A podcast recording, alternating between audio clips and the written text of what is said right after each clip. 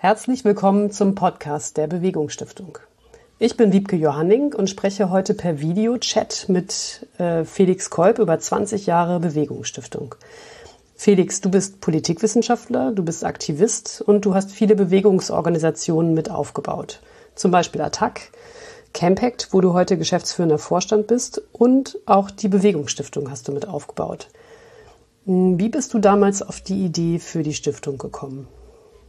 Ja, erstmal schön, dass ich da bin und da sein kann, also eingeladen bin. Das freut mich. Und genau, die Bewegungsstiftung ist auf jeden Fall weiterhin eins meiner absoluten Lieblingsprojekte, das war gleich zum Anfang zu sagen. Genau. Und genau, wie ging das los? Also ich glaube, der ist jetzt echt schon lange her, ähm, über 20 Jahre sozusagen. Und der Hintergrund war, dass ähm, ich einfach als junger Mensch ähm, aus dem Haushalt kam, wo irgendwie ich Geld nicht so jetzt als eine begrenzende Ressource kannte und plötzlich dann merkte beim Aktivismus, wer kann die Flugblätter bezahlen, haben wir Geld für eine Bühne, also plötzlich wurde klar, okay, ähm, Aktivismus erfordert nicht nur ähm, Motivation und Energie, sondern auch irgendwie Geld. Und das war so eine Erfahrung, die ich einfach gemacht äh, hatte. Und klar, ich hatte dann auch gemerkt, klar, man kriegt schon irgendwo auch Geld, das ist aber immer irgendwie mühsam, muss dann irgendwie auch Dinge ausdenken und ein Stück weit auch das vielleicht verschweigen, was man eigentlich vorhat. Und dann war ich zum Studieren in den USA 1999 und habe dann in so einem Uniseminar, wo es um soziale Bewegungen ging, ähm, von der Stiftung erfahren aus Boston, ähm, nannte sich der Haymarket People Fund. Ähm, das war eine quasi eine eher lokale Stiftung, die gegründet worden war von, sag ich mal, ähm, progressiven Erben, die gesagt haben, hey, wir haben viel Geld, mehr als wir brauchen, wir haben was geerbt, fühlen uns gar nicht so wohl damit. Wir wollen das Geld quasi an, an die, an Bewegungen, an Initiativen zurückgeben. Und das fand ich eine super, dachte ich so, ja, ist eigentlich eine total coole Idee und eigentlich, ich kenne ja sogar auch Leute, die irgendwie Geld geerbt haben und die Bewegungen cool finden und dachte dann so, hey, warum nicht das versuchen, in Deutschland irgendwie aufzuziehen? Also so war das das waren so die, die Anfänge. Dann bin ich zurückgekommen und habe halt über die Idee geredet und ähm, andere da haben auch gesagt, ja, eigentlich hast du recht, das ist eigentlich eine coole Idee. Lass uns das doch irgendwie machen. Und es war von Anfang an irgendwie klar, dass, dass irgendwie klar war, hey, damit das irgendwie groß werden kann, muss es eine Gemeinschaftsstiftung sein. Also es bringt jetzt nicht äh, nichts, das irgendwie als unser, wir machen das jetzt zu dritt äh, Ding zu betrachten, sondern es war klar, wir wollen ähm, ja, wir wollen da möglichst viele Menschen gewinnen, die, mit, die mitmachen, die die Idee auch gut finden. Hm. Und dann habt ihr am 2. März 2002 in Berlin euch zusammengesetzt und mit feierlichem Akt und Blumen, da gibt's auch Fotos von, dann die, die Stiftung offiziell gegründet. Ähm, und wann, wie ging es da los? Also wie war diese Anfangsphase? Wie lief das so? Die war super aufregend und wir hatten irgendwie Glück, dass wir ähm, quasi von Anfang an irgendwie uns auch einen, einen, einen Hauptamtlichen quasi leisten äh, konnten, also eine Geschäftsführung hatten. Das ist ja so ein Problem von vielen Projekten, wenn am Anfang zu wenig da ist, dann kommen die nicht ins Rollen oder so. Und ähm, die Anfangszeit war einfach total super, weil ähm, Medien, weißt du auch, wenn was Neues finden es total spannend. Das heißt, es gab irgendwie viele Berichte, Interviews und natürlich war das auch eine super spannende Story. Es ist immer noch. Wie kommt es, dass echt reiche Menschen irgendwie freiwillig richtig teilweise auch viel äh, Geld bereit sind wegzugeben und zwar nicht für Charity, nicht für irgendwie Opern, sondern für politischen Wandel, für teilweise richtig radikale Vorstellungen und das war einfach total schön zu sehen, wie viele Menschen es dann letztendlich gibt, die dann irgendwie Kontakt aufgenommen haben und die, die sich haben von dieser Idee anstecken äh, lassen. Und klar, es war auch sozusagen, wir haben uns natürlich auch viel dann beschäftigt mit der Frage nicht nur, woher kommt das Geld, sondern auch, wie geben wir das Geld eigentlich aus und haben uns da beschäftigt viel mit der Strategie auch von rechten Stiftungen, weil die einfach viel größer und mächtiger sind. Und wir dachten so ein bisschen, okay, wir wollen auch vom Feind lernen. Und eine der Sachen, die ich total spannend fand, war so, dass dann irgendwie rauskam, dass äh, witzigerweise so ein bisschen idealtypisch die, die linken Stiftungen so viele kleine Zuschüsse mit ganz vielen Auflagen und ganz genau gucken und viel Kontrolle, wohingegen die rechten Stiftungen sich schon auch genau ausgesucht haben, wem sie da vertrauen, aber dann Geld geben über mehrere Jahre hinweg, große Beträge, ohne viel Zweckbindung, mit so einem Vertrauen von, ah, die werden das in unserem Sinne einsetzen. Wo ich so dachte, wow, das kenne ich aus der Perspektive des Empfängers total, wie nervig es ist, immer sich neue Projekte ausdenken zu müssen, aufwendige Sachberichte, so. Und das haben wir bei der Stiftung halt dann auch versucht zu sagen, neben unserer Projektförderung oder Kampagnenförderung, die wir dann ja auch von Anfang an hatten, zu sagen, hey, wir brauchen diese langfristig angelegte Förderung, die wirklich hilft, mächtige Bewegungen, mächtige Projekte aufzubauen. Und da wollen wir eigentlich auch mehr Ressourcen reingeben als in diese Gießkannenförderung, wo da jeder Zuschuss für sich eigentlich wieder so ein bisschen versickert. Was sind für dich die größten Erfolge der Bewegungsstiftung? Wenn du jetzt auf diese 20 Jahre guckst, du bist ja nicht die ganze Zeit so nah dran gewesen wie in den Anfangsjahren, wo du dann ja auch in der Geschäftsführung warst, ein paar Jahre. Aber ähm, gibt es was, was heraussticht, wo du sagst, ja, das war, das war ein großes Ding und das war eine tolle Sache? Also auf jeden Fall, glaube ich, ist ein Riesenerfolg, dass wir überhaupt diese Stiftung haben aufbauen können, dass sie auch noch so groß geworden ist, so viel Geld ähm, hat und Projekte fördern kann und auch, dass sie einen ganz wichtigen Beitrag geleistet hat, eine Community von Menschen zu schaffen, die vermögend sind, links, progressiv und die den Willen und die Bereitschaft haben, mit ihrem Geld ähm, das, das ja als eine Ressource für Wandel zu begreifen. Und klar gibt es natürlich auch Projekte, die die Bewegungsstiftung möglich gemacht hat, hinter ein Lobby Control, das es ohne uns irgendwie oder ohne die Bewegungsstiftung nicht geben würde, aber auch Pink Stings, ähm, ich denke auch ausgestrahlt, haben wir ganz am Anfang wirklich mit angeschoben. Also da gibt es sozusagen echt viele Organisationen und Bewegungen, wo ich echt sagen würde, wow, ja, ohne die Bewegungsstiftung wird es die vermutlich so nicht, nicht geben. Hm. Ganz, also schon zu Beginn und auch immer wieder ähm, ist ja für die Stifterinnen auch dieses Feld links sein und Geld haben, Vermögensungleichheit, Steuergerechtigkeit ein Thema gewesen. Also es wurden immer wieder auch Appelle formuliert und äh, gegen Also für Umverteilung ähm, eingetreten. Hat dich das überrascht, dass das so ein, so ein Auseinandersetzungsfeld ist von vielen Stifterinnen?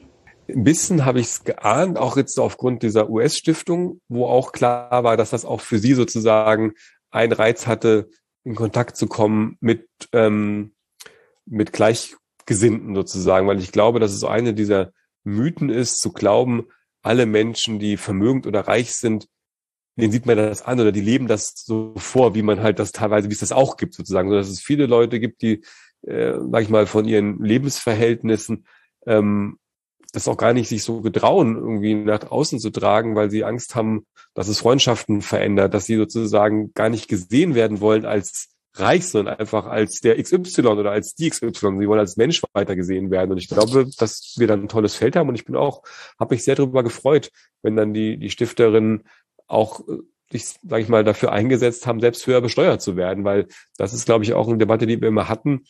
Die Möglichkeit von Stifterinnen, ihr Geld einzusetzen für gute Sachen, ist per se natürlich erstmal eine gute Sache, hat aber auch immer einen, einen sage ich mal, einen, einen schwierigen Aspekt, weil natürlich nicht alle haben die Ressourcen und können, sage ich mal, über die Ressourcen sogar Gesellschaft verändern oder so. Und das weißt du ja auch, dass bei der Stiftung ja deswegen auch ähm, die Stifterin zwar sicher sein können, das Geld wird eingegeben, ausgegeben für progressiven Wandel und nicht jetzt für Querdenker oder Rassisten oder so, so Scheiß, sage ich mal, aber dass sie nicht bestimmen können, so, ich will jetzt genau, dass das Projekt gefördert wird, sondern dass sozusagen es eine Art Demokratisierung auch des Geldes gibt und natürlich ist eine, eine Besteuerung, eine höhere von Vermögenden nochmal eine viel größere Form der Demokratisierung. Und das fand ich immer besonders bewundernswert, wenn da Leute wirklich sagen, hey, ich will eine wirklich ordentliche Vermögenssteuer und Erbschaftssteuer haben, obwohl sie wissen, dass die selbst diejenigen wären, die dann auch von so einer Steuer ähm, betroffen wären. Das fand ich immer, ähm, immer sehr stark und auch überzeugend und auch irgendwie richtig, ja.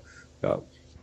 Ähm, das ist sozusagen jetzt erstmal der, äh, die warme Dusche, aber gibt es auch was, ähm, wo du sagst, da ist die Bewegungsstiftung eigentlich hinter meinen Erwartungen zurückgeblieben oder welche Entwicklungen in der Bewegungsstiftung siehst du kritisch? Gibt es da was? Also es gibt so ein paar Sachen. Das eine ist, dass ähm, ich glaube, ich total verstehe, wenn, wenn jetzt jemand, der, der vermögend ist, ähm, nicht freiwillig sich komplett, sag ich mal, von dem trennt, was dieses Vermögen auch sich mit sich bringt, nämlich Sicherheit für sich und die eigene Familie und Freunde und Menschen, die einem lieb sind. Sozusagen, ich weiß sozusagen, ich kann 100% verstehen, dass nicht, dass oder die wenigsten wirklich all ihr Geld weggeben. Das verstehe ich total, ja. Was mich ein bisschen überrascht, vielleicht auch ein bisschen enttäuscht hat, dass sich dann doch sehr viele Vermögende, sage ich mal, schwer tun, nicht nur aus den Erträgen ihres Kapitals zu geben und zu spenden, sondern auch zu sagen, naja, ich habe vielleicht irgendwie fünf Millionen, ähm, naja, zwei Millionen als Rücklage, das reicht auch für diese Sicherheit oder so. Ja, also da hätte ich, glaube ich, mir teilweise gewünscht, dass die Bewegungsstiftung schneller auf einen größeren Kapitalstock kommt. Gerade auch wenn man jetzt guckt, wie dringend sind die Probleme, vor denen wir stehen. Da hätte ich mir, glaube ich, gewünscht, dass mehr Leute sagen, okay, ich warte nicht, sage ich mal, bis ich irgendwie ähm, sterbe, bis ich viel meines Vermögens irgendwie für einen guten Zweck einsetze, sondern ich mache schon zu Lebzeiten, weil die Probleme, die wir haben, Stichwort Klimakrise, die drängen jetzt und zu warten ist eigentlich nicht gut. Das wäre so das eine. Und das andere ist, ich hatte ja schon erwähnt, dass die Idee wirklich war, wir lernen von unseren Gegnern und von denen, die erfolgreich sind. Und deshalb dieser große Fokus auf eher wenige Förderungen, langfristig mit viel Geld, um viel bewegen zu können. Und wenn ich jetzt gucke, was für ein lauter neue Fonds es noch gibt, wo alle klitzekleine Beträge, wo ich so denke, nee, aus meiner Sicht ist es der falsche Weg. Aus meiner Sicht ist es so, ja, es ist hart, sich zu entscheiden. Und wenn man sich entscheidet, gibt man Risiken ein, weil dann auch mal eine Förderung in die Grütze gehen kann, auch eine große. Aber ich glaube, die Probleme sind so groß, vor denen wir stehen. Wenn ich bereit bin, Risiken einzugehen, Geld in die Hand zu nehmen und das zu fokussieren, ähm, dann machen wir es uns zu leicht. Und da habe ich das Gefühl, dass die Bewegungsstiftung sich zurückentwickelt hat. Dass sie da mal mutiger und innovativer war und dass sie sozusagen konservativer äh, geworden ist. Und das finde ich schade. Hm. Du hast über Bewegungen geforscht, du hast die Bewegungsstiftung aufgebaut, du hast Campact mit aufgebaut, also zusammen mit anderen. Ähm, und viele erfolgreiche Kampagnen angestoßen. Gleichzeitig bewegt sich Politik in Deutschland und global zu langsam. Das hast du ja selber angesprochen. Also die Herausforderungen sind riesig. Das Tempo ist viel zu langsam. Hast du das Gefühl, dass eben soziale Bewegungen, die ja so ein bisschen ein Lebensthema sind, da das Ruder umreißen, rumreißen können? Bist du weiter optimistisch? Also ich glaube auf jeden Fall, also man jetzt finde ich irgendwie, also die Fridays-Bewegung ist jetzt eine der Bewegungen, die mich in jüngster Zeit am meisten beeindruckt hat einfach ähm, die, die Entschlossenheit, die Energie, die Größe, aber auch die, die, ja, der Biss, der da irgendwie war. Äh, und wo man einfach sagen muss, dank Fridays und allen, die dann mitgemacht haben und die unterstützt haben, ist, sag ich mal, sag ich mal, passiert im Klimabereich jetzt endlich mehr und gleichzeitig ist immer noch nicht genug. Und dass sozusagen einerseits die Fridays gezeigt haben, was Bewegungen können und dass wir trotzdem auch erleben, wie schwierig es ist, eine Gesellschaft zu verändern, wenn es darum geht, so viel zu verändern. Die Art und Weise, wie wir wohnen, wie wir uns fortbewegen, wie wir konsumieren, was wir essen. Also das ist sozusagen, das geht so tief, ja, dass man einfach sagen muss, ey, ähm, es muss weitergehen und die Bewegungen und die, die, die Klimabewegung muss noch viel größer werden. Also so gesehen bin ich, ähm, und wie man das aber sozusagen erreicht, dass Leute dann sich nicht wieder zurücklehnen und das Gefühl haben, jetzt macht ja die Bundesregierung, jetzt gibt es ja grüne Ministerinnen und Minister und jetzt werden die erneuerbaren Energien stärker ausgebaut. Das, da habe ich erstmal keine, keine, keine Antwort, keine fertige drauf, aber ich glaube, dieser, also diese, diese grundsätzliche gesellschaftliche Veränderung, die wir brauchen, die muss von der großen Mehrheit der Gesellschaft mitgetragen werden. Sicherlich nicht von jedem Einzelnen und wir können nicht jeden mitnehmen, aber wir brauchen solide gesellschaftliche Mehrheiten dafür, dass, dass wir das aushalten, als Gesellschaft so viel zu verändern. Und ich glaube, diese Überzeugungsarbeit, die haben wir noch nicht ausreichend ähm, geleistet. Jetzt gibt es ja einige Leute, denen es, also die die Lösung darin sehen, ähm, radikaler zu werden, gerade auch beim Klimaprotest. Ne? Stichwort letzte Generation in Berlin, die ähm, auf die A100 gehen und dort die Autostraßen blockieren. Wie, wie schätzt du diese Bewegung ein? Ist das legitimer ziviler Ungehorsam oder der falsche Weg? Also erstmal finde ich das, was sie machen, definitiv, sage ich mal, legitim. Wenn man guckt, ähm, das Problem, das sie adressieren, ist gravierend, es ist groß es verstößt, glaube ich, auch gegen gegen geteilte Prinzipien. Wir sind sehr einig, dass wir mehr Klimaschutz äh, brauchen. Wir machen das öffentlich gewaltfrei. Das ist auf der Seite, sage ich mal, bin ich da total d'accord. Und trotzdem bin ich mir nicht sicher, ob es smart ist. Weil nur weil eine Strategie oder Taktik legitim ist, heißt noch nicht, dass sie politisch klug ist oder die, die, die beste Strategie ist. Und für mich ist, sage ich mal, ziviler Ungehorsam dann gut, wenn der Menschen aus ihrer Apathie, aus ihrer Gleichgültigkeit rausreißt und sie quasi ansteckt und zu sagen, ja, die haben ja recht, wir tun ja wirklich nicht, nicht genug. Wir müssen ja wirklich jetzt schneller vorwärts gehen. Und ich bin nicht sicher, ob Autofahrer und Autofahrerinnen, die im Stau stehen, dazu gebracht werden, diesen Schritt geistig zu tun oder ob die nicht so in die Abwehr gehen und genervt sind. Ja, und da glaube ich so ein bisschen, was ich mich frage, warum kleben die sich nicht vor den Eingängen von welchen Konzernen jeden Tag fest? Oder von mir aus auch vom Bundeskanzleramt ähm, und lassen sich da wegtragen. Also ich habe nichts gegen die Aktionsform. Ich finde es auch richtig, wenn ähm, Klimaprotest, ähm, solange gewaltfrei radikaler wird. Aber ähm, ich glaube, dass wir die Mehrheit der Gesellschaft, die noch nicht so weit ist, aus meiner Sicht so weit ist, auf unsere Seite ziehen müssen, statt sie zu verärgern. Ich habe noch eine Frage, die du eigentlich schon angesprochen hast, ähm, die so ein bisschen globaler ist. Aber was gibt dir Hoffnung? Du hast jetzt Fridays for Future angesprochen, aber gibt es sonst Ereignisse oder Entwicklungen, wo du sagst, doch, da, da haben die Bewegungen die Antwort? Zur Transparenz, wir reden ja heute an dem Tag, wo Russland einen Angriffskrieg gegen die Ukraine gestartet hat. Da ist es in der Tat nicht ganz so einfach von Hoffnung ähm, äh, zu reden, weil das, also gerade fühle ich mich sozusagen in einem ganz akuten Moment äh, auch manchmal eher so ein bisschen oder niedergeschlagen und frustriert, muss ich ganz ehrlich sagen, ja, was mir jetzt endlich dann doch irgendwie immer wieder oh, Hoffnung macht. Das ist halt zu sehen, ähm, wo es überall Menschen gibt, die sich trotz Widrigkeiten halt für für Gerechtigkeit, für Frieden irgendwie ähm, einsetzen, auch mit welchem mit welchen langen mit welchen langen Arten, weil Klar ist halt, dass die Probleme und die Herausforderungen, vor denen wir stehen, eine, eine Größe und eine Komplexität haben, dass es einfache und schnelle Lösungen nicht geben wird. Und dass ich glaube, dass manchmal es einfach wirklich irgendwie dauert. Und jetzt was Positives noch zu sagen, ich meine, dieses Jahr werden endlich alle Atomkraftwerke in Deutschland irgendwie stillgelegt. Was war das für ein, für ein Kampf? Wie viele Leute haben sich dafür irgendwie einbringen äh, müssen. Und da muss ich auch denken an, an Jochen, ähm, der vor kurzem gestorben ist, Jochen Stey, der ja auch ein ganz wichtiger Mensch in der Bewegungsstiftung war, der, dessen Lebenswerk das ein Stück weit war mit vielen anderen, das, das zu machen. Und das sind dann sozusagen so ähm, Momente, wo man einfach realisieren muss, okay, das, wogegen wir aufstehen und angehen, das ist einfach, einfach groß und das ist normal, dass es ähm, so viel Zeit und Energie äh, äh, braucht. Und ja, letztendlich ist es ja dann der, der Kontakt wieder immer wieder mit ganz tollen Menschen, der, Hoffnung und Mut macht. Vielen Dank, Felix, für das Gespräch.